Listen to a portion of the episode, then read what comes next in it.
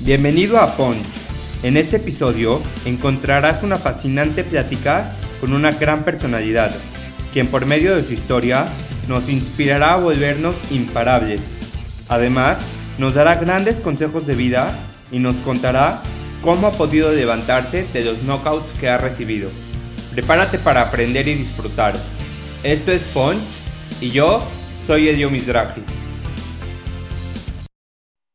¿Qué onda, Puncher? ¿Cómo estás? Bienvenido a un episodio nuevo de Punch. Hoy estoy muy contento porque tenemos con nosotros una líder de opinión que está dejando el nombre de México muy en alto. Elizabeth, ¿cómo estás? Bienvenida a Punch. Elio, muy buenas tardes a todos. Muchas gracias por la invitación. Elizabeth es una analista internacional y emprendedora mexicana apasionada por un mejor país. Cuenta con tres licenciaturas en Relaciones Internacionales, Estudios Hispanoamericanos y Chino por Boston College y una maestría en Relaciones Exteriores por Georgetown University. Desde muy joven ha tenido distintas experiencias laborales, dentro de embajadas como Canadá y Reino Unido.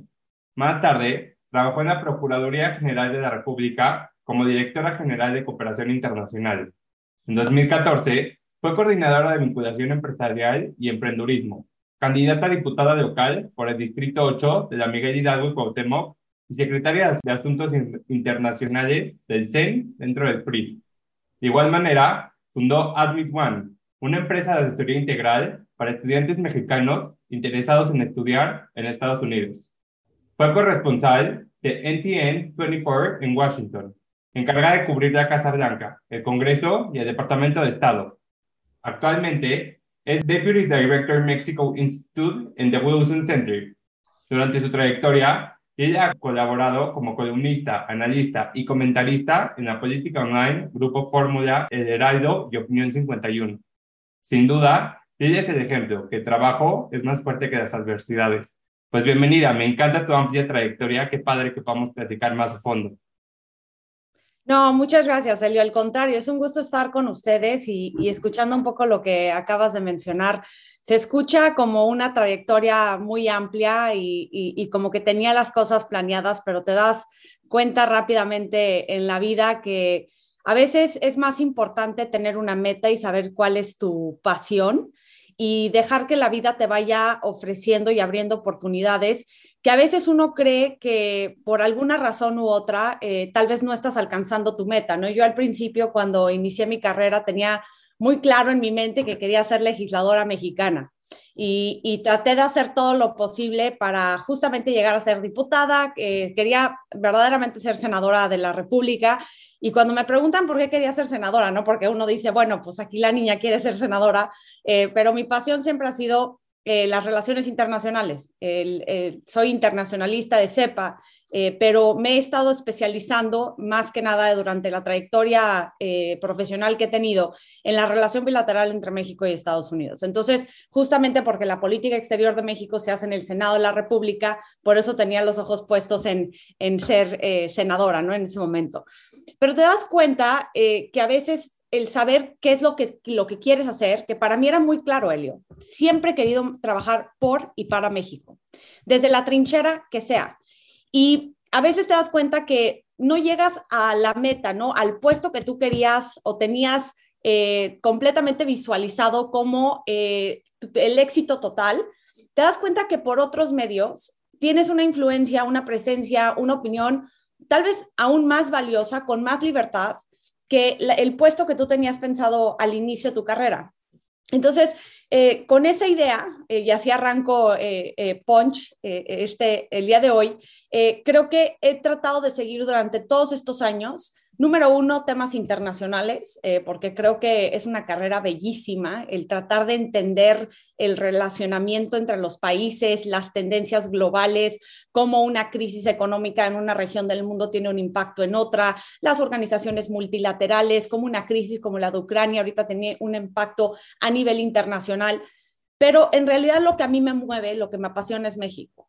Y, he tratado en todos los puestos que he tenido, eh, tener una injerencia, tratar de apoyar a nuestro país, eh, dar una óptica distinta de cómo piensan de México diferentes sectores, tanto como el gobierno de Estados Unidos, como el sector privado, público, la sociedad civil, eh, los medios de comunicación, siempre con, con la intención de, de, tratar de ayudar a México.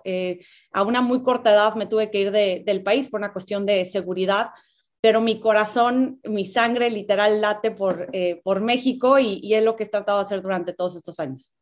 Me encanta y justo en este episodio quiero conocerte, ¿no? Conocer esa idea, como esas pasiones, esos sueños, todo lo que estás mencionando, ¿no? Como todas esas metas que tú has tenido a lo largo de tu trayectoria y cómo las has podido lograr. Entonces, como siempre en todos los episodios, tenemos esta sección de preguntas, se llama ya 5D. Son cinco preguntas cortas, rápidas, lo primero que te llega a la mente, ¿va? Ok, va. Una palabra que te inspire. Una palabra que me inspire la disciplina.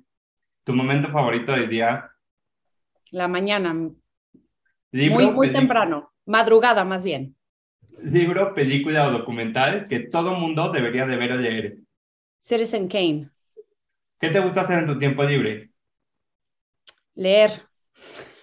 ¿Cuál es el mejor consejo que te han dado en la vida? Que la perseverancia y la disciplina a veces es más que el talento. Me encanta. Y ahorita empezábamos a platicar un poco de tu trayectoria, de tu pasión por México. Y yo siempre he sido de las personas que me gusta ver las oportunidades dentro de las adversidades, ¿no? Y creo que a pesar que en México existen pues muchísimos retos, muchísimas áreas de oportunidad, creo que también como mexicanos tenemos muchísimas ventajas competitivas dentro del mundo. ¿Qué ventajas crees que tenemos los mexicanos? No, pues todo, o sea, tenemos una, y, más, yo, yo apuesto todo, Helio, en, en la nueva generación. Eh, creo que las nuevas generaciones en México, la gente joven, eh, trae, una, trae un talento, trae una energía, trae una pasión eh, por nuestro país muy distinta a la de las generaciones pasadas. creo que uno de los grandes retos y desafíos que tenemos en nuestro país es el tema de la corrupción, al igual que la impunidad, pero más que nada el tema de la corrupción. Y creo que las nuevas generaciones en realidad traen un ADN, un chip muy distinto de, de, querer hacer un impacto positivo para nuestro país. Pero los mexicanos están, vamos, están formando, se están preparando como ingenieros, eh, matemáticos, eh, internacionalistas, eh, académicos, líderes empresariales, que cada vez nos estamos posicionando más en el mundo. México es una de las economías emergentes más importantes. creo que tenemos una injerencia y una presencia a nivel global sumamente importante. Y, creo que los mexicanos tenemos la, la capacidad de poder hacer lo que queramos. Eh, yo, yo estoy convencida de ello. Eh, los límites, y se oye un poco cursi, pero es la verdad porque lo he probado yo, creo, eh, en los últimos años, los límites están en tu mente.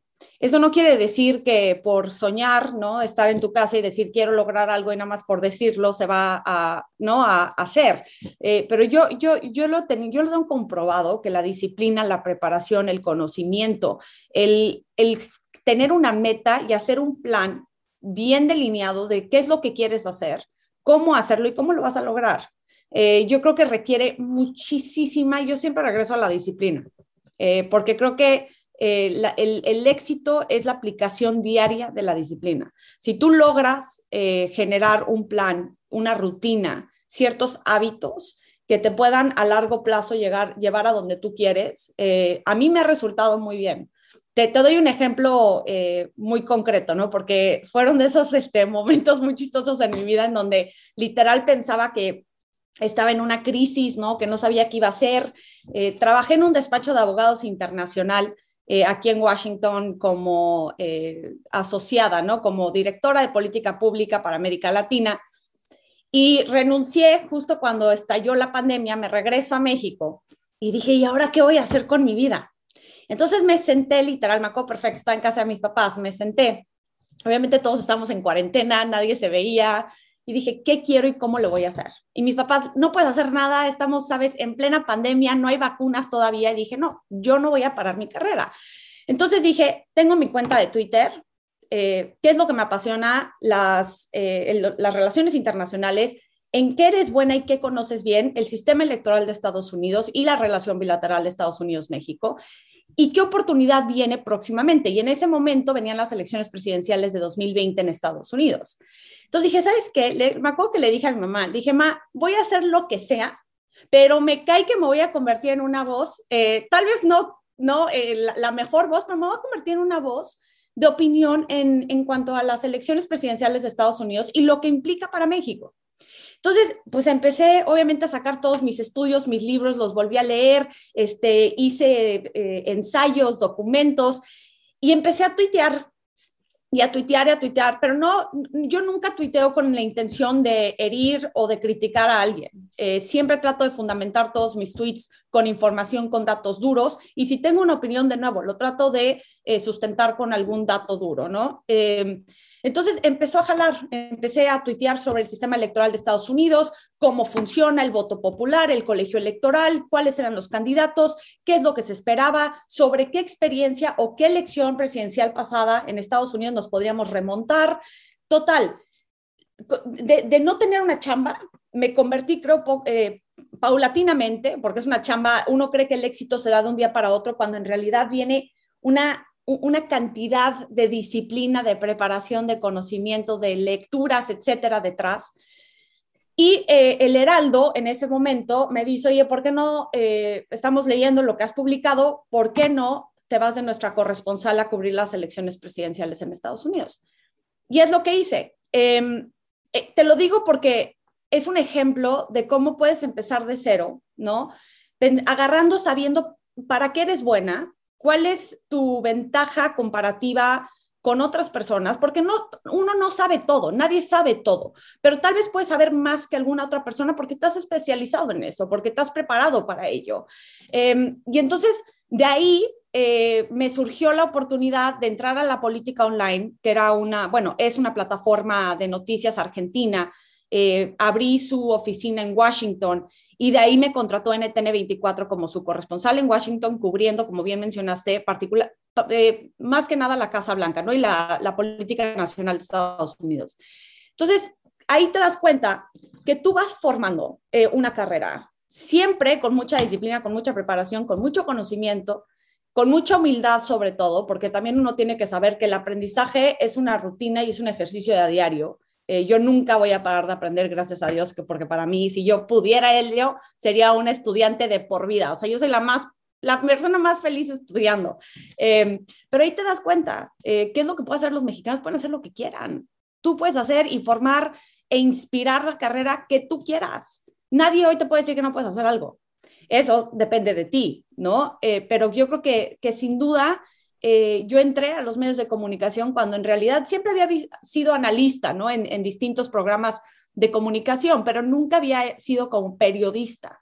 Eh, y entré en ese mundo, me fascinó, eh, fue una gran experiencia y, ahí te das cuenta que, eres capaz de hacer lo que, lo que, lo que te pongas, lo, que tú determines que es algo que tú quieres, lo logras siempre y cuando te lo te tengas un plan y tengas la disciplina para hacerlo. Y ella me encanta lo que estás mencionando, porque justo hace poco una persona me preguntaba, ¿no? ¿Qué has aprendido de todas las personas con las que has tenido la oportunidad de platicar? Y sin duda alguna he aprendido millones de cosas y me he llenado de conocimientos. Y la verdad es que tener la oportunidad de platicar gente como tú me llena y me, me ayuda a mí para aprender. Pero creo que no existe una fórmula para el éxito, pero que, que sí existen ciertos patrones que nos ayudan a llegar más lejos y que nos ayudan a alcanzar más rápido nuestras metas. Entonces mencionaste eh, pues esta manera de saber en qué soy buena, qué me gusta, en qué quiero explotar, y pues de esta manera trabajar por ello, ¿no? Y siempre lo digo en los episodios, como no te quedaste ahí sentada con los brazos cruzados, abriste tus libros, regresaste a estudiar, a aprender, ¿de qué manera puedo compartir yo todo lo que estoy, pues, eh, lo que quiero compartir, ¿no? Y hoy en día, pues, has logrado muchísimo gracias a tu trabajo. Entonces, eso sí me encantaría recalcarlo, porque creo que como chavos existe muchísimo esto que de repente se nos olvidan estas partes, ¿no? O sea, de, repente se nos olvida todo el trabajo que es, pues llegar a puestos importantes, alcanzar metas, lograr sueños, pero creo que detrás de eso existe muchísima disciplina, muchísimo aprendizaje y pues al final muchísima pasión. No, sin duda. Y a ver, esto no quiere decir que uno no pasa por momentos de crisis existencial, ¿eh? O sea, esto no quiere decir que la, la, ruta es fácil, a veces es más complicada que en otros momentos. Este, yo, yo me acuerdo que desafortunadamente salí, eh, pues no te quiero decir asqueada, pero salí muy desilusionada del gobierno mexicano cuando trabajé en el gobierno federal durante casi cuatro años. Tuve grandes jefes, eh, creo que que, que me dejó unos aprendizajes de por vida. Pero yo salí y dije, híjole, lo que justamente toda mi vida pensé que quería, no me, así no lo quiero. Entrándole a la corrupción, no lo quiero. Yo no lo quiero. Entonces, casi, casi cuando no le entras al, si quieres, al pegamento desafortunado que, que, sigue como que manteniendo el sistema mexicano eh, funcionando, que en gran parte es la corrupción, el si tú no caes en eso, el sistema te escupe. Y a mí me escupió, ¿no? Y yo no tengo que ser una persona perfecta, pero sé exactamente cuáles son mis valores y mis principios. Y primero me muero, ¿no? A eh, decidir ir por un puesto y perder mi esencia. O sea, yo ahí sí lo tengo clarísimo. Y, me entró una, una, crisis existencial y, yo que soy internacionalista, politóloga, este, que me encanta, ¿no? Todo el tema político y demás, me entró una crisis existencial y agarré mis cosas y me fui a Los Ángeles, a Venice, y me fui a certificar como chef. o sea, no, un giro de 180, lo que nunca pensé que, iba a pasar. Y, te lo menciono porque pues sí son momentos en los que a veces es necesario tomar eh, otra perspectiva, eh, echar, ¿no? Hacerte un paso, tomar un paso hacia atrás y ver las cosas desde otro, desde otro punto de vista. Eh, creo que también eso es importante señalar, porque uno cree que a veces el, éxito es algo continuo, ¿no? Y, que, que, nunca pasas por momentos difíciles, ¿no? Al contrario, creo que la vida, los puestos laborales te van aprobando también, no solamente en tus capacidades y en tu talento, sino te va probando y te hace cuestionar qué tipo de ser humano eres, ¿no? En, en, en lo interior, te, te va probando tus principios, tus eh, valores y ya es ahí, en ese momento es, un, es el más difícil, Helio, porque cuando alguien te pregunta a ti, yo te voy a ser senadora, te voy a ser diputada plurinominal a cambio de X, Y y Z, cuando toda la vida quería ser diputada y senadora, ahí sí es cuando te mides y, y, realizas, te das cuenta qué tipo de persona eres. Entonces, yo, para mí era una decisión muy fácil, no te puedo decir que no, no me atrajo en ese momento eh, la, oportunidad de ser legisladora, pero a cambio de qué? A cambio de perderme, a cambio de hacerle un daño o perpetuar justamente eh, la cosa que está dañando a nuestro país. No, para eso no lo va a hacer. Yo no. Entonces, creo que también es importante eh, no señalar que a pesar de todo lo que mencionamos, el talento, la disciplina, las oportunidades, crear tus propias experiencias, abrirte y tumbar las puertas, porque no sabes la cantidad de veces que a mí me han dicho que no. No, no tienes una idea, la cantidad de veces, o sea, las personas creen que, ay, no, bueno, sí, ella tuvo eh, estuvo en esto, o estuvo en la embajada, o estuvo en, un despacho, o en el gobierno. ¿Por qué? Por, porque es amiga, prima, amante, esposa, ¿no? Porque todo te lo dicen. Ser una mujer joven, bueno, es una cuestión, es todo un tema en México, ¿no? Como en muchos otros países, pero en México en particular es muy complicado. Em, entonces, sí creo que, ah, o sea, la gente cree, ah, no, el éxito es súper fácil. No, no, no, a ver, esto es un reto continuo y, nunca se me abrieron las puertas, a veces sí, con gente muy generosa conmigo que creyó en mí una muy corta edad, pero la mayoría de las veces me dijeron que no. Yo, yo fui con el Heraldo y le decía, a ver, quiero esto, y me decían, no. Yo iba, eh, bueno, para darte un ejemplo, yo siempre quería estudiar en Georgetown, siempre toda mi vida, o sea, soy una, soy una mujer muy, muy intensa, y como me propongo algo, no se me quita de la cabeza. Entonces, desde que tenía uso de la razón, dije, quiero ir a Georgetown porque es la mejor escuela de relaciones exteriores. La S, o sea, es, es, un hecho. Y solicito para mi licenciatura, Elio, y que me dicen, no entraste. Pero tenía los mejores, las mejores calificaciones, tenía todo para entrar. Decía yo, porque, ah, no me vas a aceptar.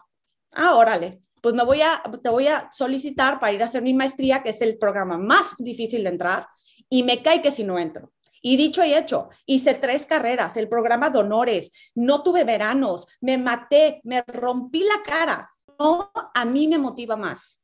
Entonces dije, ople para conseguir el sí. ¿No? Entonces, todo el tiempo tienes que mostrar, eh, te tienes que mostrar a ti misma tus capacidades y no puedes permitir que un no o que alguien que no cree en ti te tumbe. Tú no puedes parar de creer en ti, en tus habilidades, en tus conocimientos, en tus capacidades, pero siempre con esa noción de que requiere muchísimo, muchísimo esfuerzo.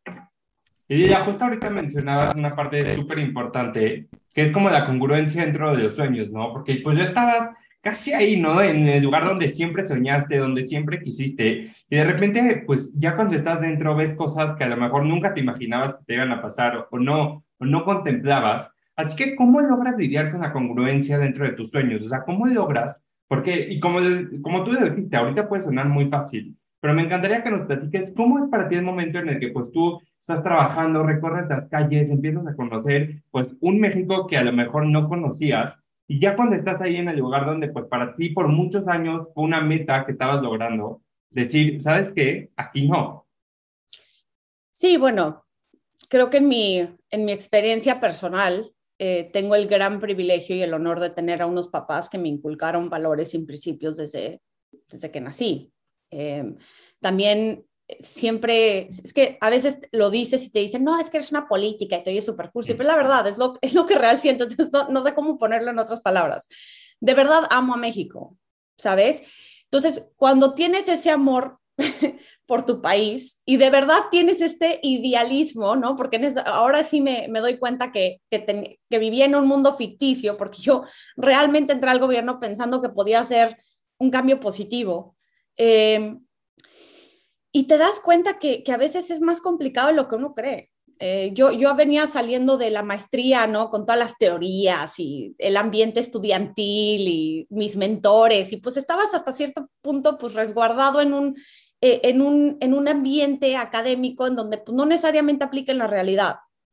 Y a mí me metieron a la Procuraduría General de la República, que de por sí es una institución o era una institución, ahora la Fiscalía General de la República, muy complicada por los temas que se ven dentro de, la misma.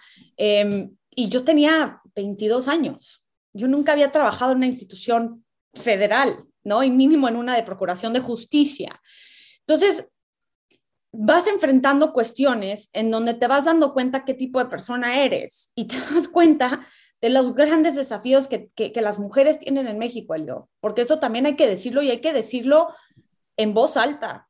O sea, las mujeres todavía hoy por hoy tienen que trabajar doble o el triple para mostrar que sí son capaces. Tienes que brincar los estereotipos que, que, marcan a muchas mujeres de que si llegas a un puesto, si eres exitosa, si tienes conocimiento, si tienes un buen sueldo, ah, seguro, te, ya te lo dije, seguro es porque es amante, porque es novia, porque es esposa, porque es... O sea, las mujeres no pueden ser inteligentes, no pueden ser exitosas en la mente de muchos por el hecho de que somos mujeres, ¿no? Eh, entonces, vamos, te, vas dando cuenta que, que, de verdad tenemos muchas cuestiones que tenemos que mejorar en México. La corrupción es un tema tremendo. La impunidad es otra de las cuestiones más fuertes que yo creo que todavía existen eh, en México. Y entonces, cuando justamente vas identificando los problemas que existen en México y de repente te dan la oportunidad de entrar a ese sistema que tú repudias, que tú estás tratando de cambiar, pues ahí sí te das cuenta si verdaderamente crees en lo que querías lograr o si más bien estás operando por y para tu ego, si estás, si estás trabajando para ti y solo para ti. Porque entonces ahí es muy fácil. Si lo que tú quieres hacer es yo Lila, yo Lila quiero ser senadora, sobre todo me cueste lo que me cueste. Ah, bueno, entonces, si te cuesta tu dignidad, si te cuesta tus valores, si te cuesta tu integridad, si te cuesta toda la persona que eres, ¿no? si te cuesta entrarle a un sistema podrido, bueno, entonces es muy fácil. Pero si tú entras con el objetivo real, real de querer ayudar a tu país, tú sabes que, que eso no es ayudar a tu país tú bien lo sabes, porque lo sientes, porque sabes que lo que te están ofreciendo a cambio de otra cosa, dices, o sea, justo por esto no quiero entrar a, la política. Entonces, para mí fue una decisión, te digo, claro, no te miento, fue una oferta atractiva, por supuesto. Lo pensé dos veces, no. Fue una respuesta muy rápida, inmediata. Pero creo que mucha gente que entra a la política o en otros puestos en la vida están trabajando por sí mismos. Y cuando tú trabajas por ti, está increíble, qué bueno, cada quien, cada quien decide lo que hace. Pero para mí tengo un objetivo mucho más grande, tengo un amor real y genuino por mi país eh, y, creo que necesitamos a personas que realmente quieran a México para cambiar a nuestro país. Me encanta, al final creo que es un tema de valores y de objetivos, de saber muy claro lo que quieres, pero también lo que tú eres y qué puedes poner a cambio, ¿no? Hay cosas que a lo mejor pues puedes lidiar con ellas, puedes digamos que negociar contigo misma, pues esto sí, sí va conmigo y sí lo puedo como ceder, pero hay cosas que son, pues, o sea, son valores que son tuyos, que nadie, ni por nada ni por nadie, los puedes cambiar. No, Elio, y aparte, vamos, el que tiene o la que tiene que vivir consigo o consigo misma, eres tú, por el resto de tu vida. Te voy a decir algo muy interesante, es que creo que ya estoy un poco más vieja de cuando entré a todo esto, entonces como que la, mi manera de pensar y todo lo que creo ha, evolucionado muchísimo. Em, creo que... Eh, eh, creo que mucha gente se, se casa con la idea de, de, un puesto, ¿no? O del éxito. Cuando, cuando te das cuenta que, que, que el mayor éxito que puedes tener es mantenerte una persona íntegra, una persona digna, a través de los años, a pesar de todo lo que hiciste. Los puestos son temporales, Elio. Eh, la, lo, los puestos te reemplazan en un día para otro. Uno cree que es irreemplazable. Vamos, es, es la, por eso yo creo que, que mucha gente eh, dice, no, me, o, o, se aferra, ¿no? A un puesto, le entrega toda su vida. Este, yo fui así, yo lo viví cuando fui director general de cooperación internacional, como cuando fui jefa de la oficina del Procurador General de la República, cuando me lancé a diputada local, cuando estoy en todos mis puestos, me he entregado al 100%, pero cuando digo al 100% es no tener vida, ¿no? O sea, no dormir, no hacer ejercicio, todo el tiempo trabajando, que cuando eres joven lo entiendo, pero te das cuenta que los puestos son temporales que lo que todo está alrededor de tu vida, tu familia, tus amigos, tu salud, todo eso también lo tienes que cuidar, tu salud mental, todo eso lo tienes que cuidar porque es lo que, lo que va a estar, es el constante en tu vida. Los puestos van y vienen. Claro, hay que, hay que darle todo lo que tenemos, hay que no poner todo nuestro empeño, pero eso no quiere decir que dejas todo lo demás atrás, porque la vida se te va. E, es, es, la verdad, o sea, yo, yo creo que la vida se te va y no puedes tú tampoco vivir solamente tu vida laboral sin cuidar todo lo demás, sin tú cuidar tu vida personal. Eh, entonces también ha sido una de las grandes lecciones que he tenido que aprender eh, a guamazos, ¿no? A golpes. Eh, y nada más estar consciente, o sea, eh, si, si, te corren, si no, te, si no logras una meta, si no logras ser senadora, legisladora, si no logras ser astronauta, ¿no? Lo que tú tengas en tu mente, la vida sigue. Y hay otras maneras de trabajar sobre la meta, porque a veces te tienes que, que, que distanciar un poco y decir, a ver, ¿cuál es mi meta ego? Mi ego, Lila, lo que yo quería hacer era senadora. Pero ¿cuál era mi, mi, mi, pasión? ¿Qué era lo que realmente me mueve? México y el tema internacional. Ah, bueno, México, tema internacional. Hay miles de vías, hay miles de puestos, hay miles de cosas que puedes hacer súper interesantes con más presencia, más influencia que ser senadora o diputada. Porque también aprendí cuando trabajé en la Comisión de Relaciones Exteriores de la Cámara de Diputados que ser diputado y ser senador es como ser esclavo de un partido político. Ni siquiera tienes la autonomía en muchas de las, de las, votaciones de votar como tú quieres. La bancada te dice cómo votar, pero como perros acarreados, ¿eh? en, un, en un salón meten a todos los diputados antes de, de una votación en el Pleno, ya sea de la Cámara de Diputados o del Senado, y se ponen de acuerdo y dicen, a ver, el, ¿no? el coordinador de la bancada de X partido te dice, hoy vamos a votar sí, y el que no, el que no quiera votar como está diciendo el coordinador de la bancada, hay consecuencias. Entonces, ¿cuál es tu trabajo? Ser uno más de un partido que te está diciendo cómo ser, cómo pensar, cómo votar. No, hacer en mi, en, en mi experiencia, hacer una corresponsal que tiene un micrófono, una cámara a nivel internacional, diciendo exactamente lo que viene de Estados Unidos, poder opinar sobre lo que pasa en México, preguntarle a senadores de Estados Unidos, a funcionarios públicos y privados lo que piensan de lo que está pasando en México. Eso, a mi parecer, tiene un impacto mucho más profundo que salir a votar y ser diputada, como me están diciendo que vote sin yo poder decidir cómo, cómo voy a votar. O, por ejemplo, ahorita en mi puesto actual, poder juntar a las voces más importantes de la relación bilateral entre México y Estados Unidos, organizar eventos, organizar conferencias, este, publicar documentos, reportes sobre cuestiones que realmente están impactando a México y Estados Unidos, a mi parecer tiene mucho más impacto que ser senadora o diputada. Entonces, por eso te lo digo, a veces hay que saber cuál es tu pasión, qué es lo que te mueve, qué es lo que te hace despertarte todos los días con esa emoción de querer conquistar el mundo versus a lo que tu ego te está diciendo que quieres.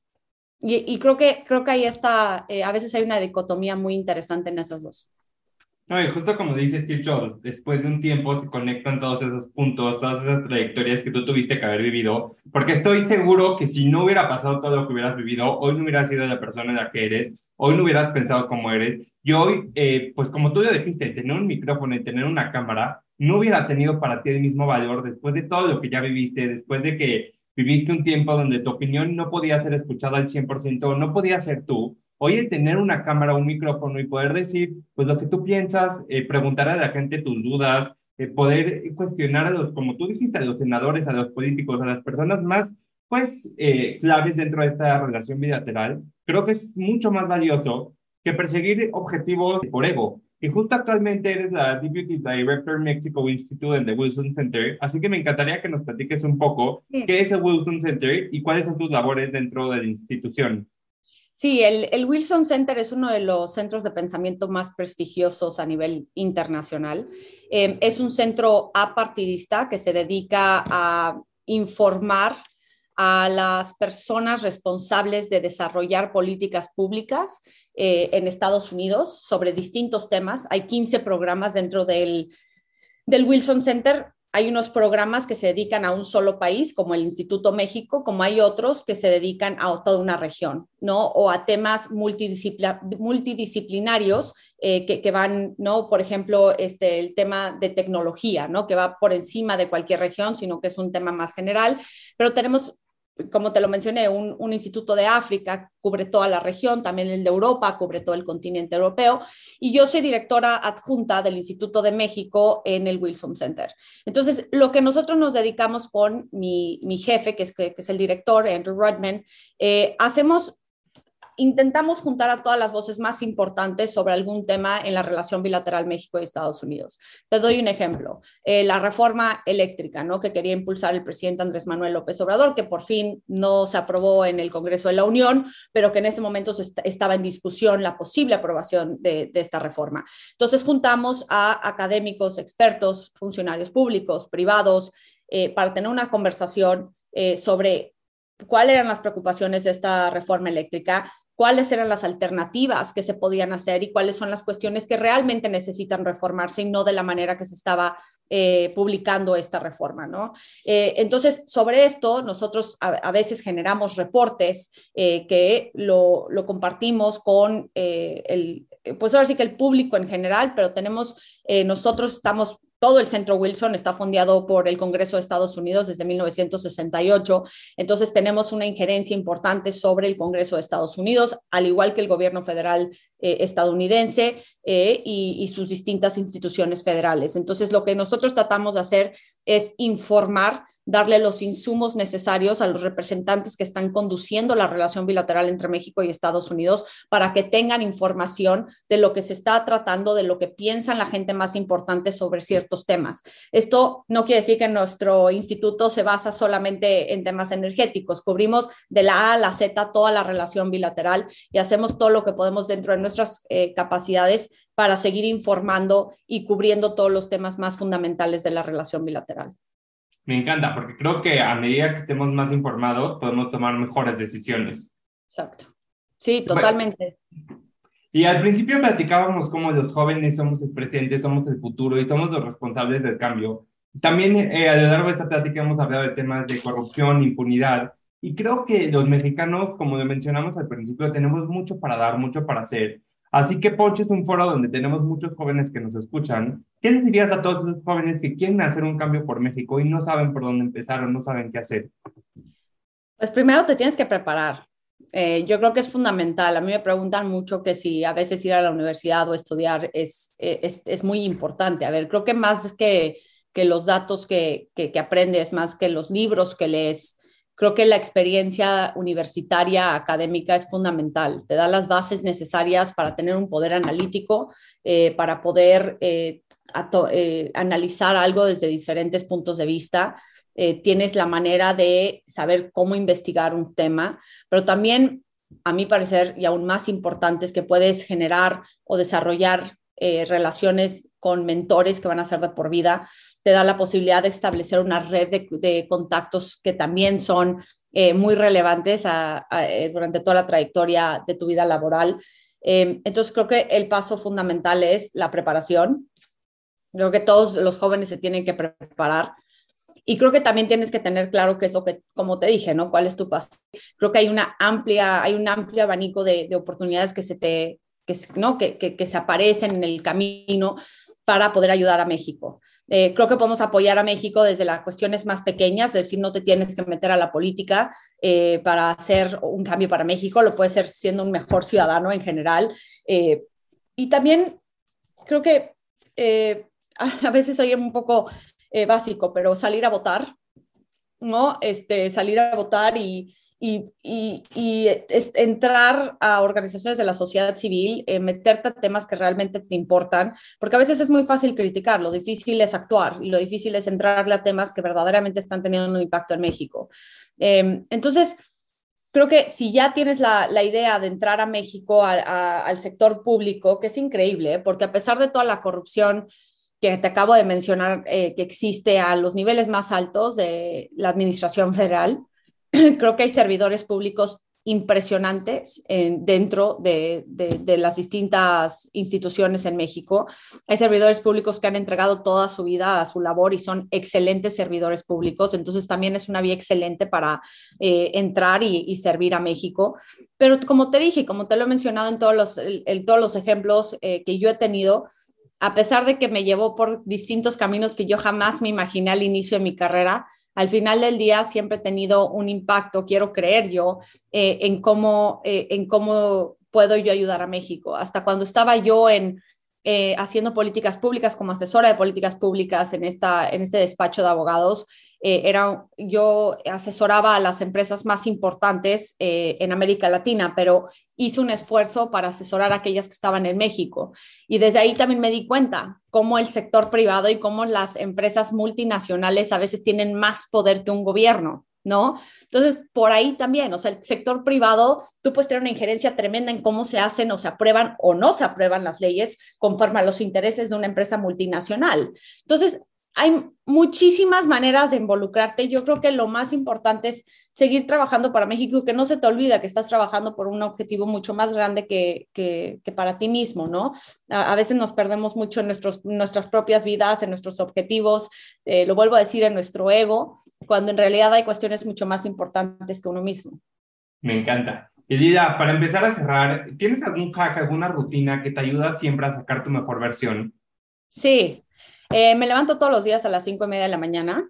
Eh, para mí madrugar es, eh, es casi terapeuta, es como una terapia, ¿no? creo que me da muchísimo tiempo para iniciar mi día con haciendo las cosas que más me, me gustan. siempre me levanto, sin duda me tomo un café porque sin la cafeína yo no funciono, este, y empiezo a leer todas las noticias, pongo, leo los periódicos, las distintas revistas que yo suelo ¿no? leer. Em, luego trato de hacer ejercicio, casi todos los días hago ejercicio cuando puedo, a veces sinceramente si tengo una reunión muy temprano, tengo que dar una conferencia muy temprano, pues entonces lo, lo ajusto para hacerlo un poco más tarde si es que puedo.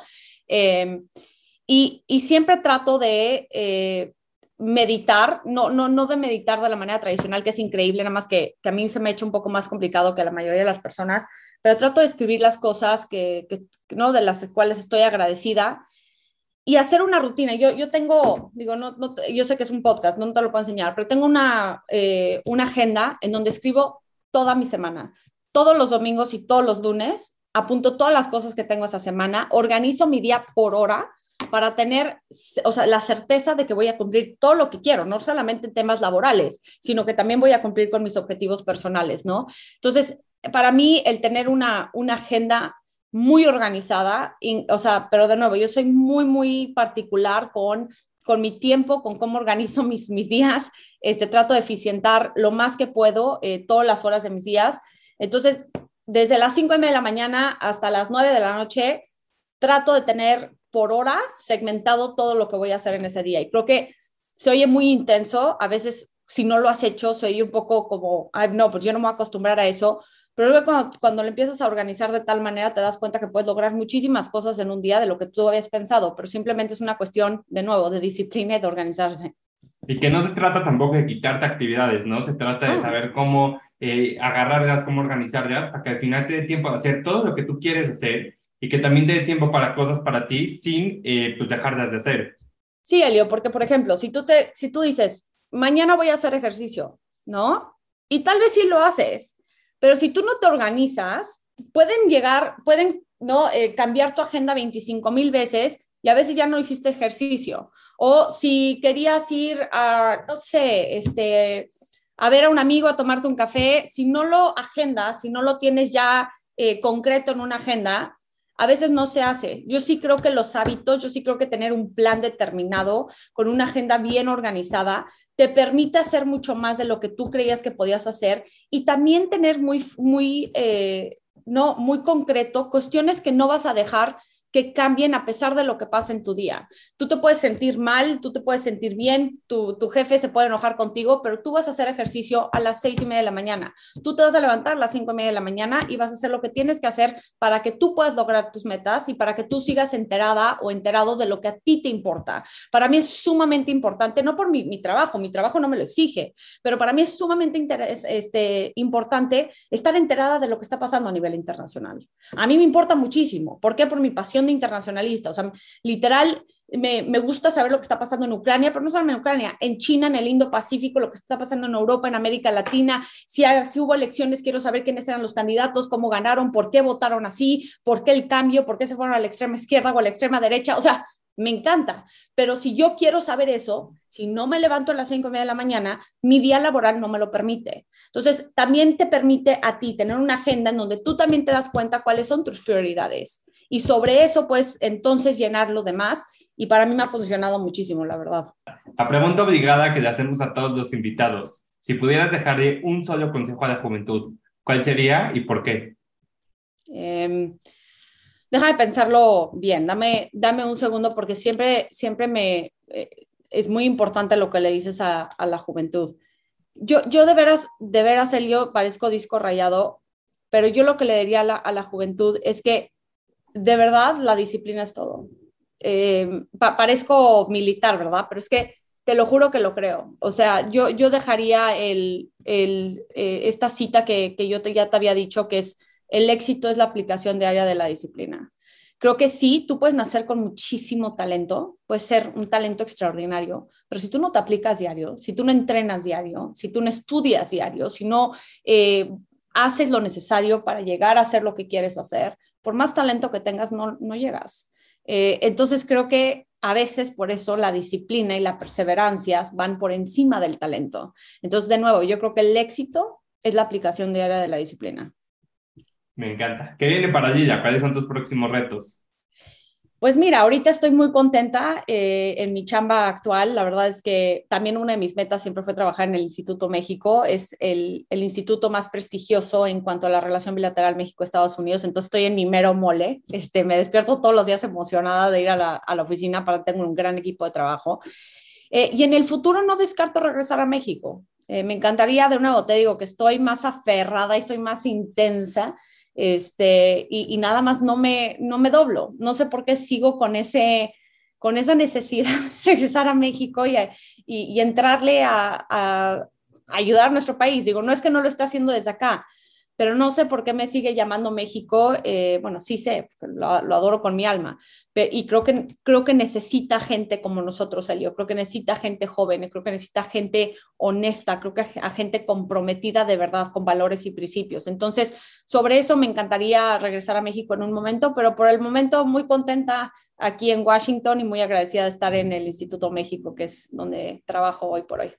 Me encanta. Pues ayúdanos con tu contacto, tus redes sociales, y sí, las noticias, las noticias más importantes del día. Entonces también me encantaría que lo compartas. Muchas gracias, Elio. Sí, me pueden seguir en Twitter, arroba Lila Abed, en Instagram, arroba eh, Lila-Abed-Internacional, pero lo pueden buscar como Lila Abed Internacional. Y si me quieren mandar un correo, eh, lilabedinternacional arroba gmail.com.